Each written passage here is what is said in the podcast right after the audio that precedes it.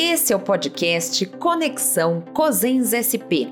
A cada episódio, o Cosens SP trará convidados para debater pautas e fatos relevantes ao SUS e à gestão municipal no estado de São Paulo.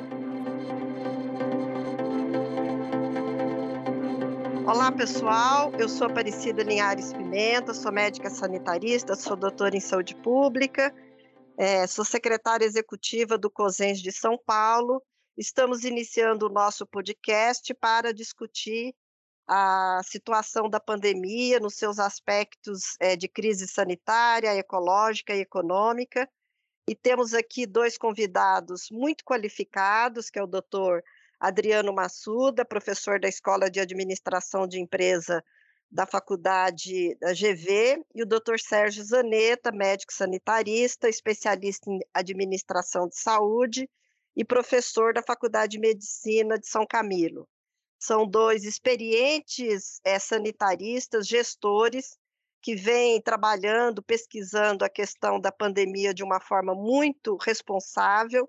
E eu queria também parabenizá-los pela contribuição que eles vêm dando através de aparecimento na mídia, com orientações extremamente importantes, seguras, sobre a questão da vacinação, das medidas farmacológicas, não farmacológicas de prevenção da pandemia, uso de máscara, evolução da doença. Então, parabéns e muito obrigado pelo papel que vocês vêm cumprindo nessa pandemia. Perguntando para o doutor Adriano qual o impacto que a pandemia provocou no nosso país em relação aos aspectos é, sanitários, econômicos e ecológicos.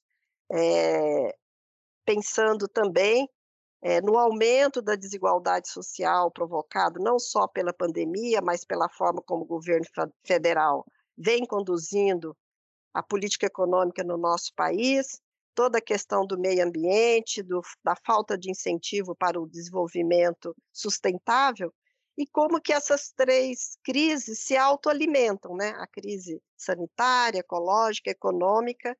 Então, com a palavra, Adriano. Cidinha, muito obrigado pelo convite, uma honra participar desse podcast do COSEMES, cumprimentar toda a equipe do COSEMES São Paulo, que tem cumprido um papel super importante na discussão da gestão do SUS. Cumprimentar o colega Zaneta também, prazer enorme estar participando com ele aqui desse debate. Enfim, a gente, é, acho que a primeira consideração, né, para quem já trabalhou no SUS, eu tive a oportunidade de ser secretário municipal de saúde em Curitiba, trabalhei no Ministério da Saúde.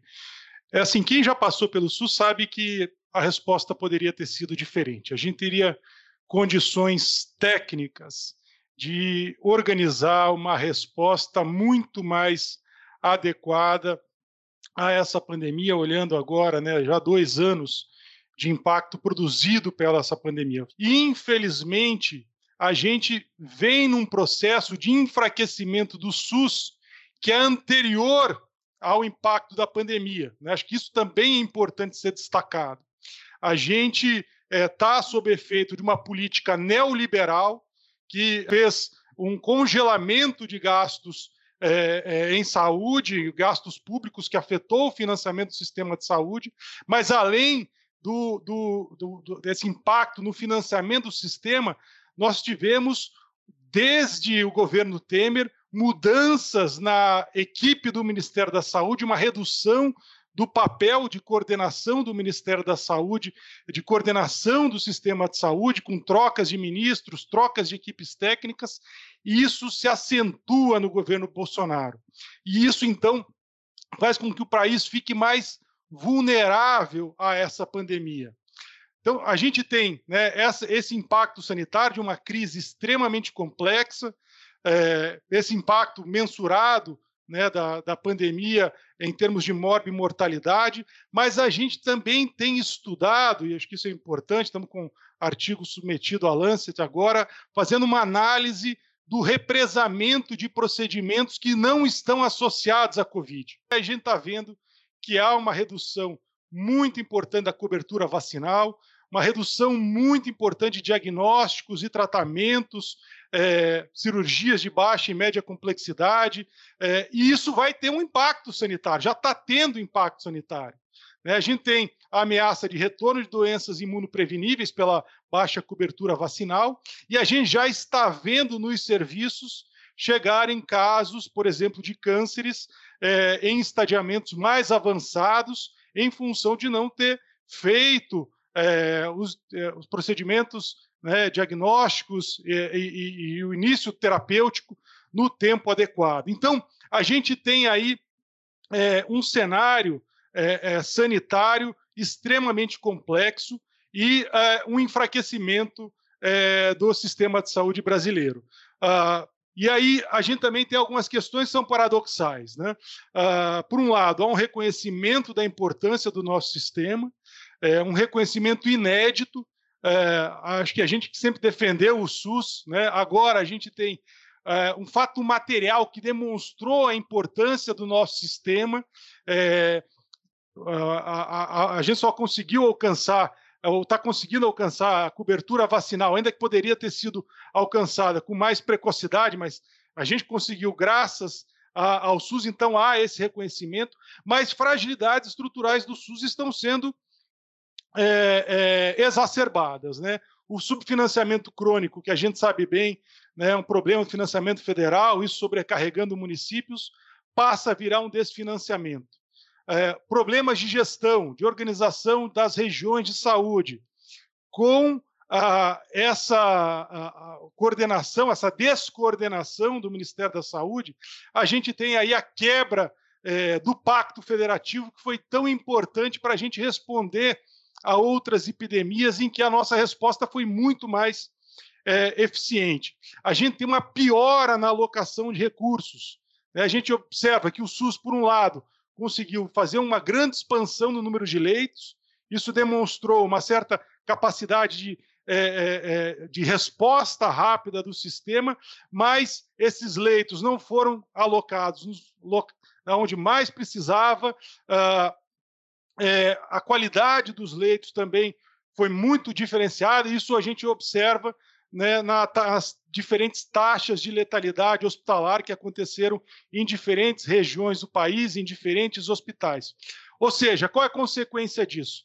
Nós temos aí um aumento da fragmentação é, do sistema de saúde brasileiro, é um aumento das desigualdades, enquanto o sistema de saúde público tem carece de recurso, pior alocação de, de recurso, a gente vê o setor privado é, enriquecido, é, aquecido, é, se movimentando com fusões e, e, aquisições, enfim. A síntese né, é que a gente tem, acho que como bem a, a Cidinha colocou na pergunta, é, um aumento das é, desigualdades uh, que estão colocadas. Então, um quadro sanitário extremamente complexo, é, no momento em que a gente mais precisa do sistema de saúde, a gente tem esse sistema de saúde mais enfraquecido. Do ponto de vista das políticas econômicas, aí eu acho que é importante chamar atenção também é, de analisar o contexto brasileiro de uma perspectiva global. Né? O Brasil está é, sendo, lamentavelmente, o exemplo, o anti-exemplo de resposta à pandemia, é, e vem dentro de uma perspectiva de implantação de políticas neoliberais que enfraquecem, reduz os recursos públicos e tira o papel do Estado na coordenação de resposta.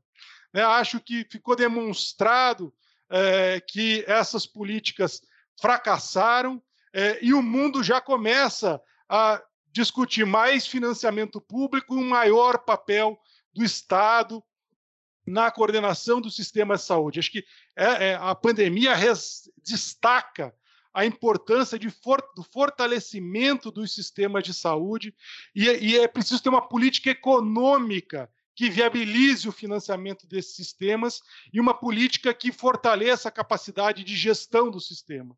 Então, a gente tem que ter, na perspectiva, mais recurso, mas mais capacidade de gestão desse recurso.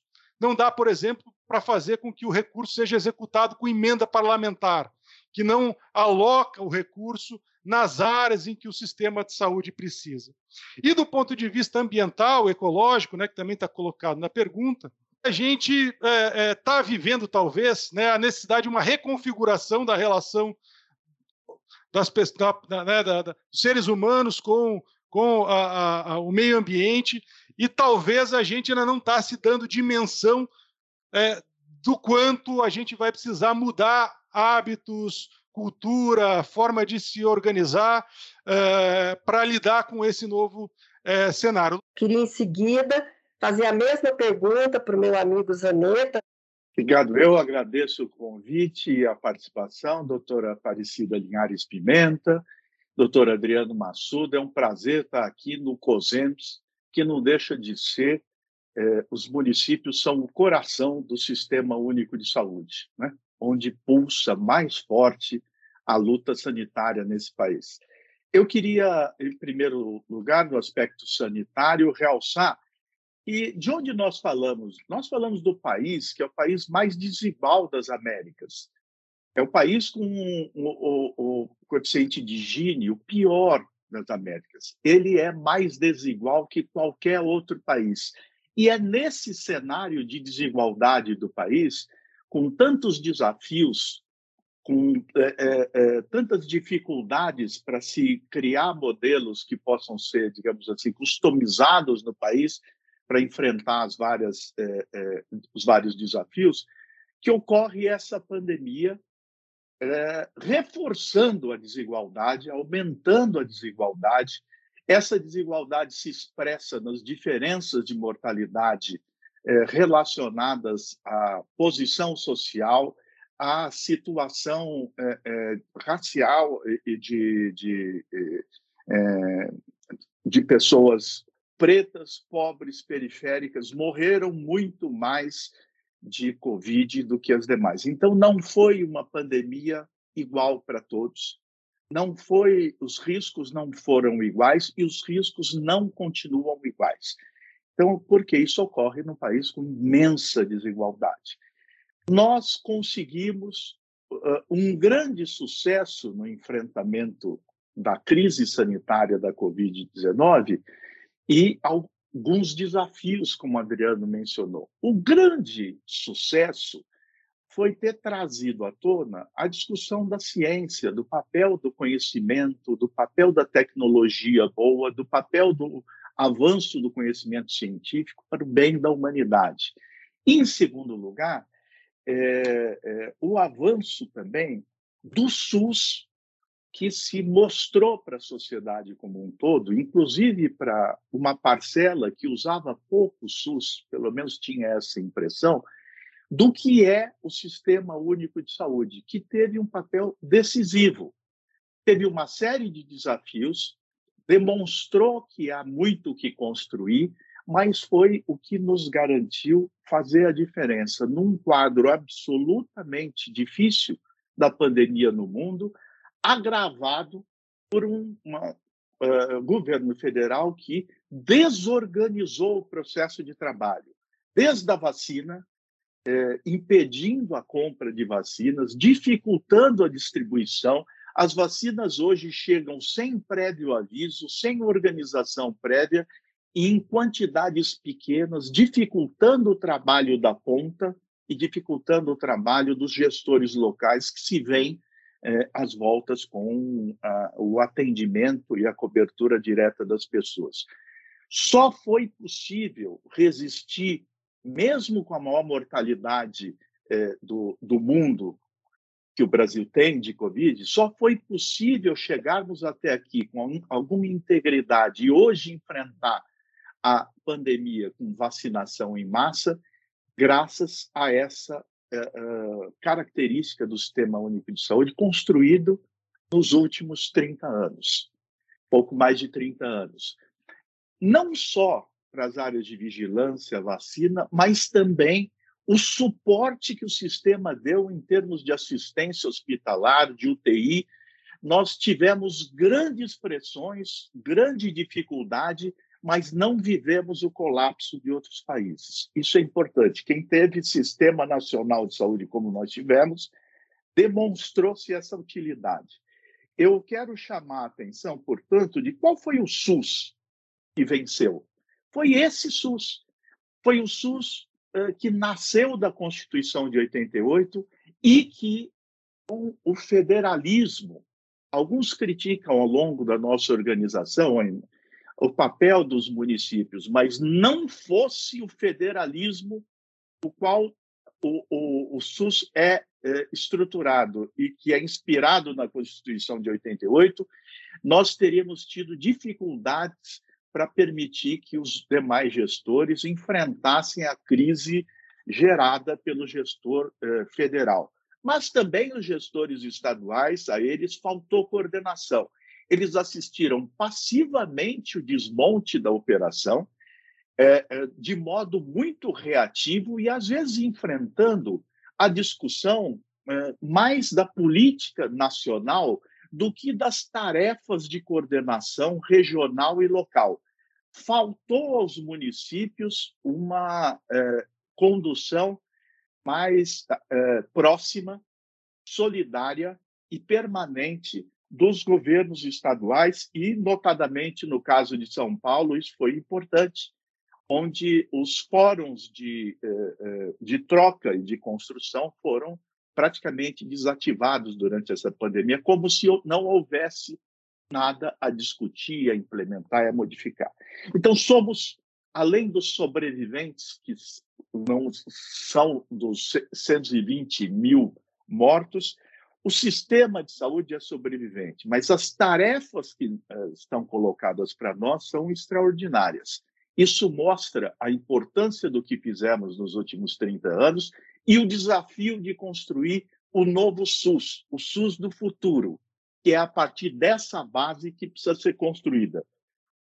Aprofundando telemedicina, aprofundando outros processos que podem garantir entregas e, e, e, e controles maiores. E mais, é, foi muito difícil fazer vigilância epidemiológica sem testagem, sem identificação de casos, sem capacidade de bloqueio, porque tinha uma limitação diagnóstica. Então, esse desafio, este problema foi enfrentado pelos gestores locais. Por fim, o aspecto econômico foi realçado, nós aprofundamos a desigualdade até por decisões da equipe econômica que privilegiou o financismo, privilegiou quem ganha dinheiro sem sair de casa, apenas aplicando uh, seus recursos, e houve um grande desmonte das atividades em função do confinamento, em função, às vezes, das necessidades de restrição de circulação,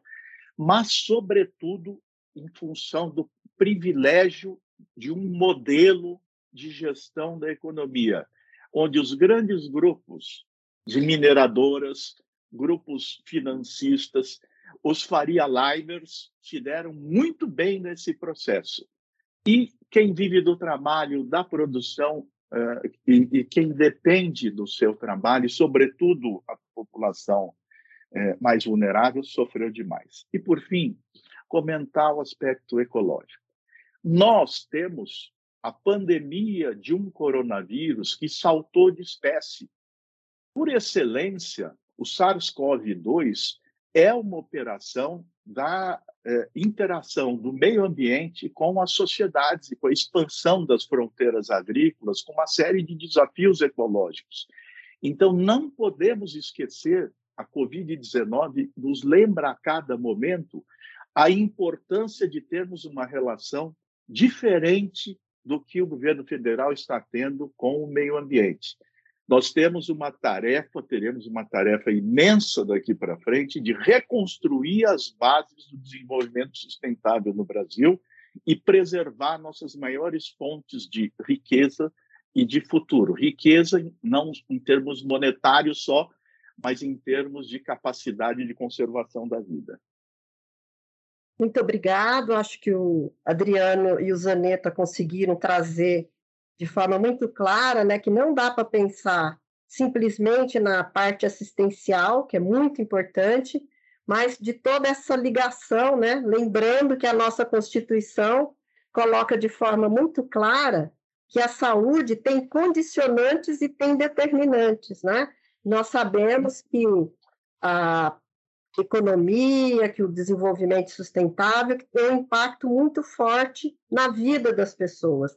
Agora, na segunda parte do nosso podcast, eu gostaria que vocês aprofundassem um pouco mais as questões que vocês já colocaram mas que a gente acha bem importante para a discussão dentro do COSENS, que é como que cada um dos governos, né, o federal, estadual e, e os municipais, responderam a essa pandemia cumprindo ou não aquele papel determinado, não só pela Constituição e pelas leis orgânicas do SUS, mas que a gente vem construindo a duras penas durante esses é, 30 anos. Então, eu queria que vocês abordassem como que vocês analisam, vamos dizer assim, o papel é, do Ministério da Saúde, da Secretaria Estadual, no caso de São Paulo, e no geral do conjunto dos municípios aqui é, no nosso estado no enfrentamento da pandemia.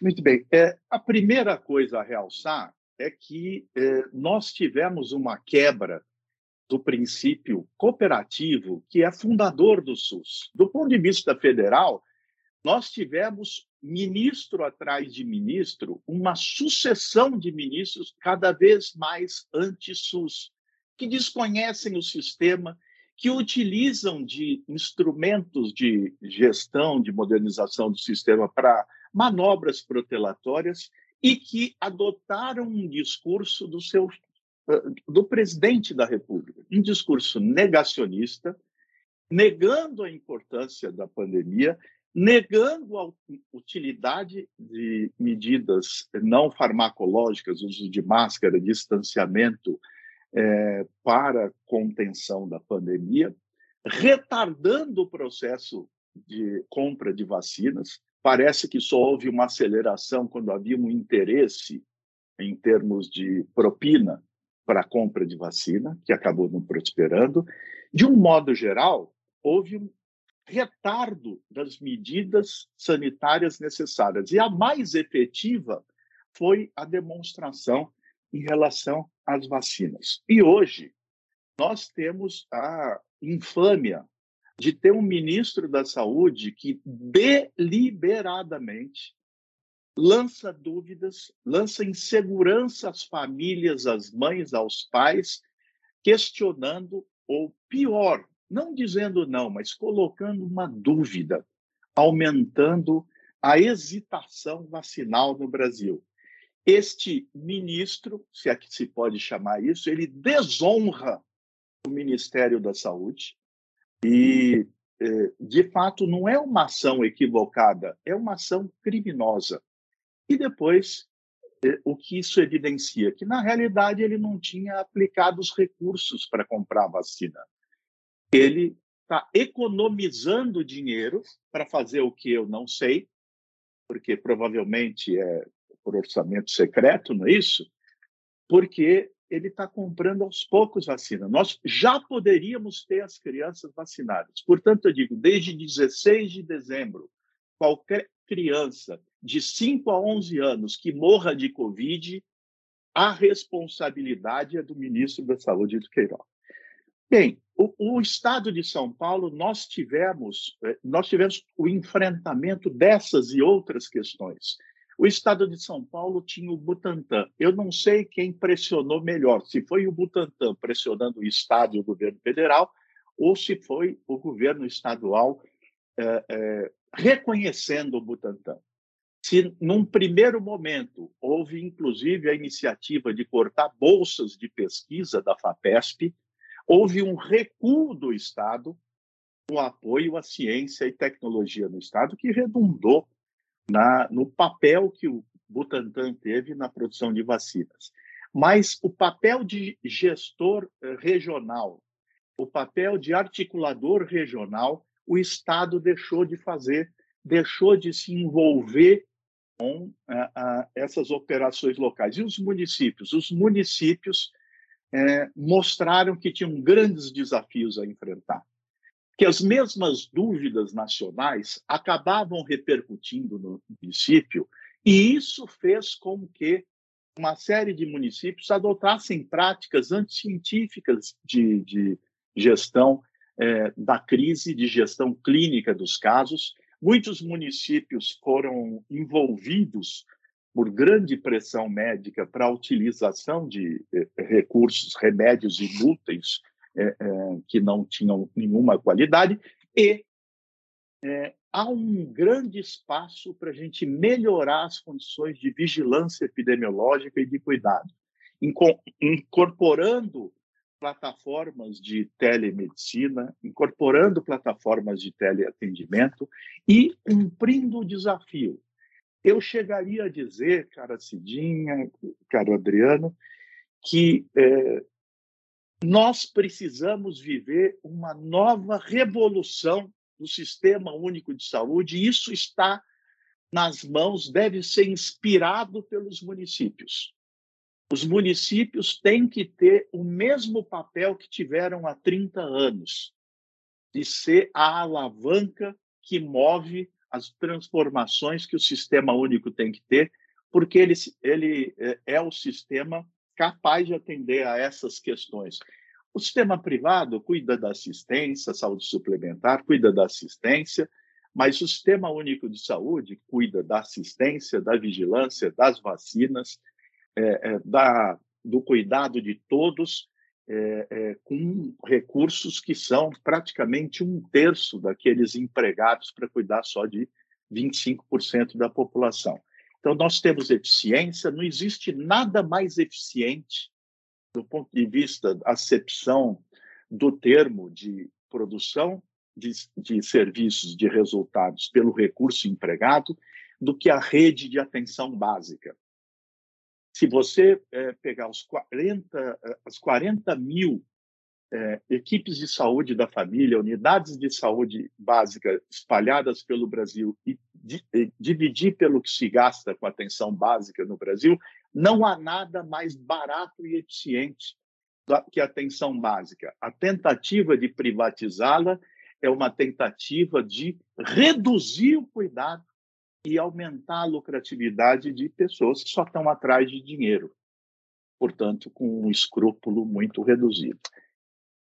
Queria passar a palavra para o Adriano, que já começou é, dando um entendimento de que essa crise do SUS começa em 2016, com esvaziamento técnico, a capacidade política muito diminuída é, do Ministério da Saúde. Então, gostaria que o Adriano é, recolocasse essa questão e também aprofundasse a sua visão sobre como que o Sistema Único de Saúde, nas suas relações interfederativas, enfrentou a pandemia. Com a palavra, o doutor Adriano. Bom, primeiro, Zaneta acho que respondeu de maneira brilhante, concordância total com, com os aspectos que ele coloca. Acho que a gente conseguiu construir um sistema de saúde muito singular comparando com o resto do mundo.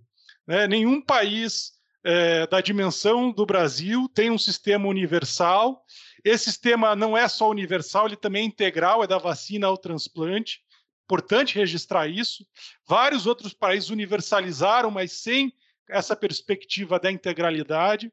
E a gente cons construiu um desenho que o Ministério da Saúde teve um papel técnico muito importante de orientar a implantação de medidas que eram executadas pelos municípios nos âmbitos locais, na ponta. Com isso, a gente conseguiu ter essa grande capilaridade assistencial que o Brasil conseguiu alcançar num, num território continental, país super desigual, como a gente já, já falou. A gente conseguiu expandir a rede básica, conseguiu expandir cobertura vacinal, cobertura pré-natal, melhorou indicadores de saúde, mas isso antes da crise não deu conta de organizar atenção especializada e hospitalar. Já precisava mexer nisso. E aí é, chama um aspecto né, da, do, da, da falta de um papel que os estados deveriam ter cumprido da organização das regiões de saúde. Acho que isso na pandemia foi exacerbado. Né? Por quê? Porque a gente deixou de ter o governo federal que orientava, que induzia a implantação de políticas através do financiamento específico para a implantação dessas políticas. A gente teve agora um ministério que é, é, deixou de dar orientação, melhor, orientou para o lado contrário, teve que brigar com o ministério. O Zanetti colocou bem essa questão da quebra do pacto federativo, né? mas a gente, mais do que isso, a gente teve um, um Ministério da Saúde que foi antissistema, que é anti-SUS, que atrapalhou a resposta, que vem sistematicamente é, é, agindo de maneira criminosa. É, e o ministro não é só é, conivente, é coautor desse crime. Né, de um crime que desestrutura sistemas de informação.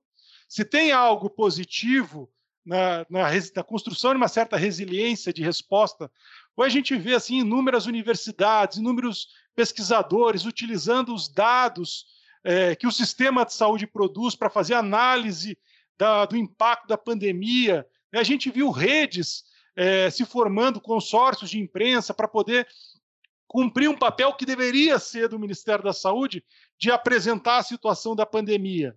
Né? É, até isso o Ministério da Saúde está é, conseguindo destruir essa, esse patrimônio que foi construir um sistema de informação de base municipal, transparente. Poucos sistemas de saúde conseguiram ter é, é, a, a, base de dados que a gente tem. Agora, um aspecto aqui, só para também colocar acho, um, um, ponto a mais, acho que teve, em função dessa, né, dessa desconstrução criminosa do governo federal, da autoridade sanitária do Ministério da Saúde, houve um protagonismo inédito dos governos estaduais. A gente pode é, discutir, falar que foi muito diferente, foi a maneira como os governos é, atuaram, mas houve uma apropriação, uma, uma maior presença dos governadores da agenda da saúde, isso é evidente, uma maior participação na organização da resposta à pandemia. Agora, isso, concordo com o Zanetta, não se refletiu numa melhor capacidade de organização das redes e das regiões de saúde. E aí a gente vê isso pela, pelos grandes problemas que a gente teve de acesso a leitos hospitalares. A gente teve situação, sim, de colapso na rede hospitalar. Isso foi evidente em várias regiões é, do país, não foi no país inteiro, mas houve sim é, é, um colapso. O setor, o setor privado colapsou antes que o setor público. Houve, a gente tem estudado casos de estados e municípios da resposta à pandemia, houve muita situação de fluxo de pacientes de, é, do, que tinham planos privados para o SUS, porque o, o setor privado colapsou é, é, primeiro, enfim. Ah, então, eu acho que esses problemas estruturais eles foram agravados, né? e a consequência disso foi que os municípios ficaram isolados é, né, na, na, capacidade de resposta. E aí analisando as respostas municipais, a gente vê uma variedade imensa né, de, de jeitos de responder e que gerou né, é, é, é, essa, essa situação. Aqui em São Paulo, a gente tem o exemplo de Araraquara, comprou briga com o governo federal, com o governo do estado para implementar medidas de lockdown que tiveram impacto no controle da pandemia. A gente acompanhou o papel da, da, Secretaria de Saúde do ponto de vista de, de organizar a resposta, mas isso não foi, infelizmente, a regra. É, para fazer o que o Zaneta quer que os municípios tenham um papel, isso só vai acontecer se a gente tiver uma sociedade que defenda o SUS que eleja prefeitos, vereadores, deputados, que coloquem não só mais recursos para a saúde, mas mais recursos para a saúde dentro de uma perspectiva de construir um pacto de solidariedade. Sistemas de saúde no mundo foram construídos quando as sociedades discutiram que era preciso é, que os mais fortes apoiassem os mais fracos, os mais ricos financiassem os mais pobres.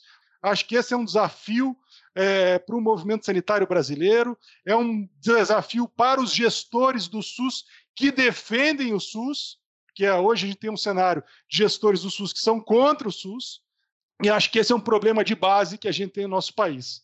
A gente tem uma oportunidade, um ano eleitoral, de, de fazer esse debate, de fazer eleição de pessoas comprometidas é, com esse SUS que tem a, a sua base na reforma sanitária brasileira, é, porque não dá para ser um SUS fake.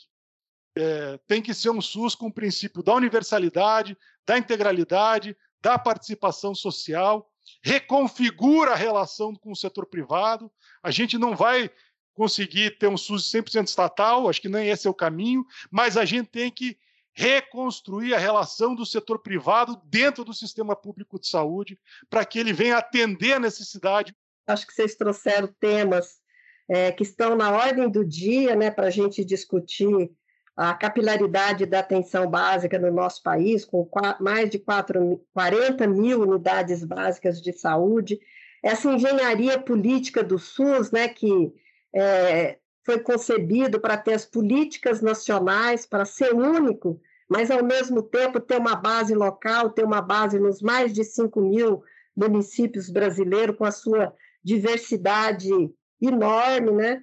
É, a nossa regionalização, que é totalmente é, precária, né, como foi apontado, a gente precisaria avançar numa regionalização solidária, numa pactuação e construção das regiões de saúde para dar conta do acesso universal e da integralidade, ou seja, vocês trouxeram os elementos decisivos para a gente analisar a resposta que o SUS deu para a pandemia, e eu queria então passar a palavra é, para o Zaneta, fazer as considerações finais, e para o Adriano. E mais uma vez, não só agradecer, mas parabenizá-los por serem esses gestores, é, pesquisadores, sanitaristas, professores tão importantes nesse nosso processo tão difícil, com tanta diversidade, para a gente avançar com o SUS no nosso país.